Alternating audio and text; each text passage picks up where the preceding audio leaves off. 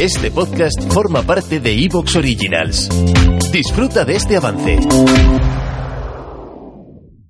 La red marciana presenta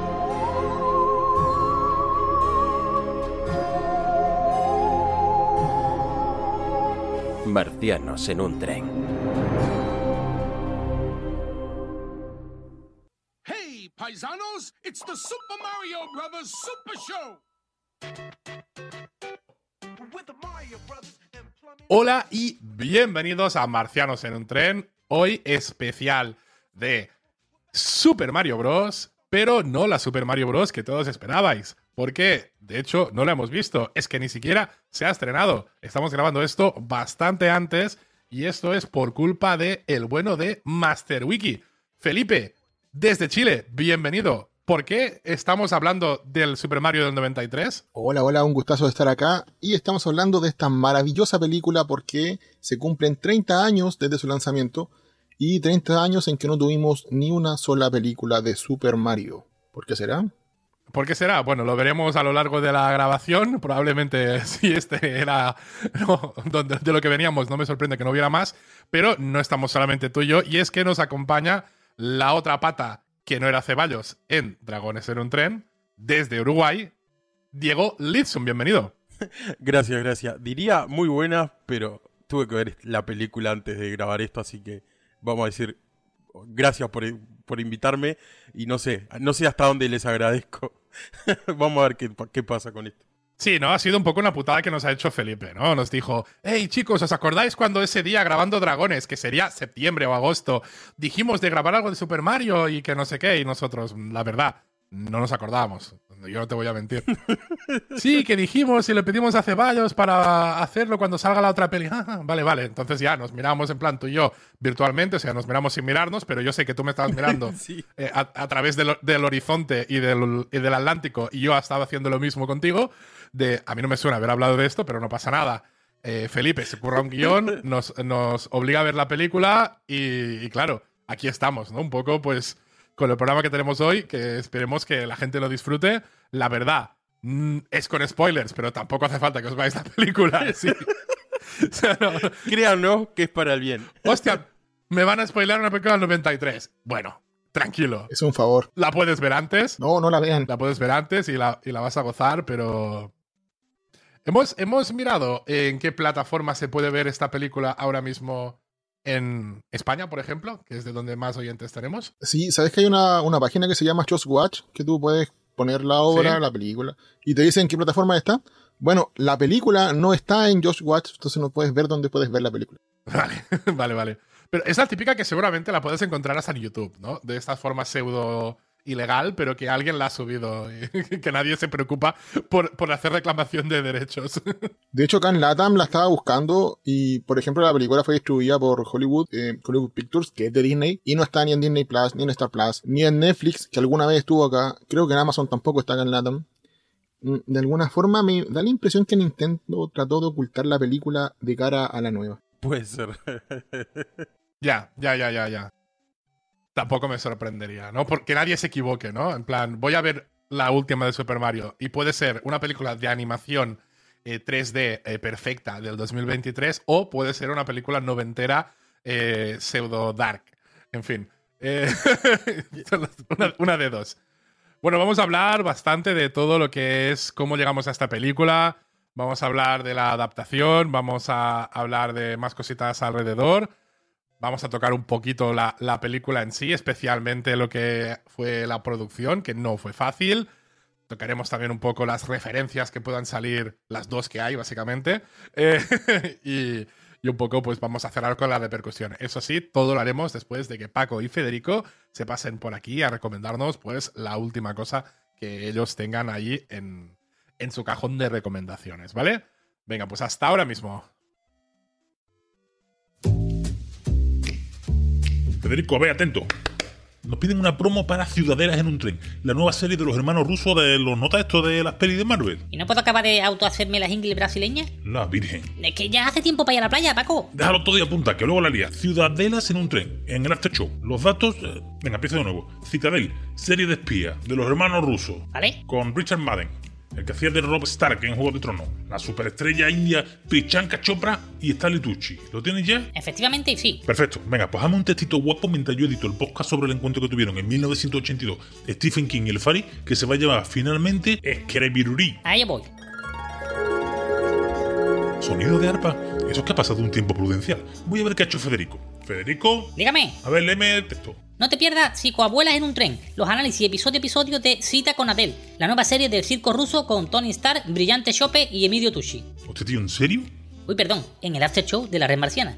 Pues sabes qué, que te hagan un regalo. Anda, toma, unas tijeras de podar secuoya para que te acabes de hacer las ingles brasileñas. Alá, pues oye, muchas gracias, nunca he probado con esto, pero bueno, ¿qué podría salir mal?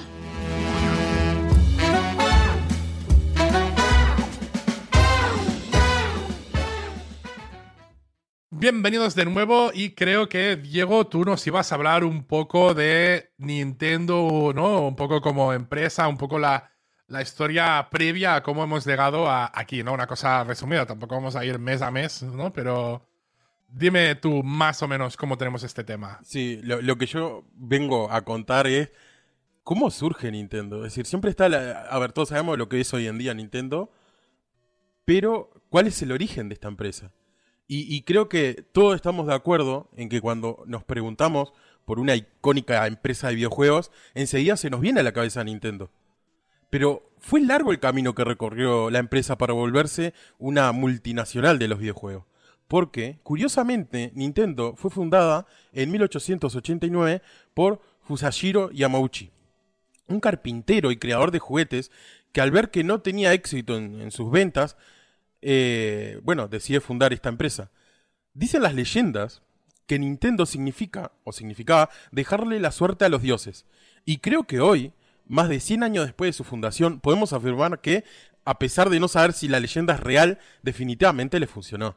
Luego de su fundación, Yamauchi se decidió a crear cartas Hanafuda, un tipo de naipes cuya mayor característica es que en el dorso tienen ilustraciones muy bonitas o llamativas.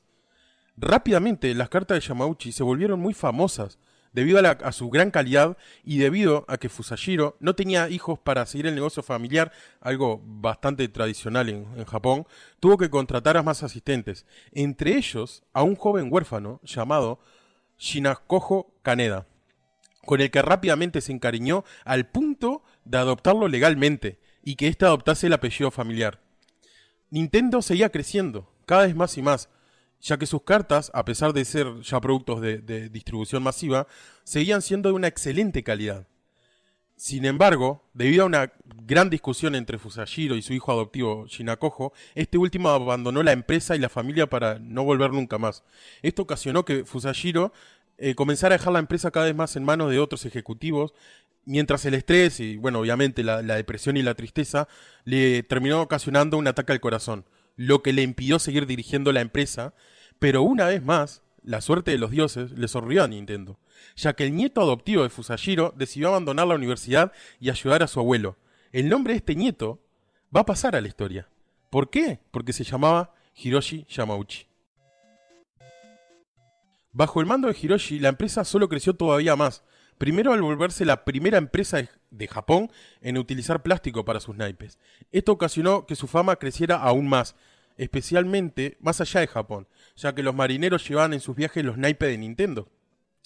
Porque al estar hecho de plástico, eran ideales para evitar la corrosión del mar y, bueno, del agua. Pero Hiroshi no estaba satisfecho, quería que la empresa creciera todavía más.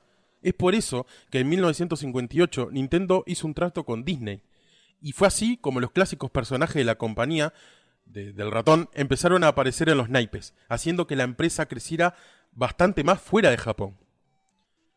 Todo iba viento en popa, sin embargo, en la década del 60, eh, Hiroshi Yamauchi vio que el mercado de naipes se acercaba peligrosamente a la saturación. Es por eso que comenzaron a explorar otras opciones, como por ejemplo asociándose con empresas alimenticias para lanzar productos tan curiosos como el arroz instantáneo Nintendo. Oh, top, buenísimo. Se recomienda un montón. Sí. o una aspiradora eh, de la marca Chiritori.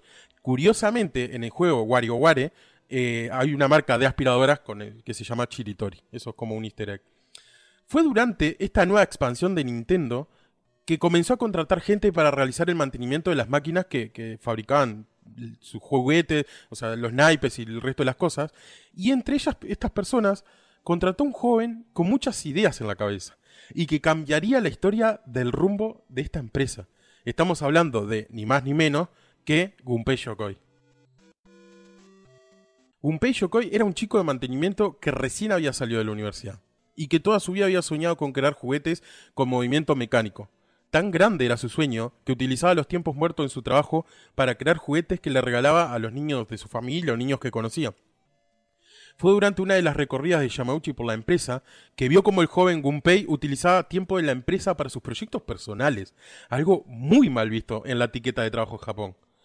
El joven Gunpei temió por su empleo ya que eh, el juguete en el que estaba trabajando fue confiscado y al otro día fue llamado a la oficina del director. Algo que nunca, nunca significa nada bueno. Pero de nuevo, como si la suerte de los dioses siguiera existiendo, lo que se encontró Gunpei fue con un Yamauchi extremadamente intrigado sobre cómo había fabricado ese juguete y le dio una orden. Quería que Nintendo pasase a fabricar este tipo de juguetes a gran escala. De la mano de Gunpei Yokoi, Nintendo se volvió más famosa aún si cabe, ya que se destacó por sus juguetes electrónicos como la primera arma de juguete que utilizaba luz para saber dónde estaba el objetivo, y por eso se asoció con Magnavox, la principal fabricante y distribuidora de televisiones en Japón. Estamos en el año 1974 y Yamauchi, junto con el interminable genio de Gunpei Yokoi, deciden aventurarse en un mundo completamente desconocido, la industria de los videojuegos.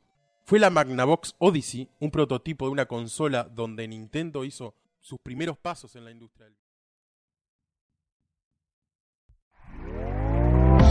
¿Te está gustando lo que escuchas? Este podcast forma parte de Evox Originals y puedes escucharlo completo y gratis desde la aplicación de Evox. Instálala desde tu store y suscríbete a él para no perderte ningún episodio.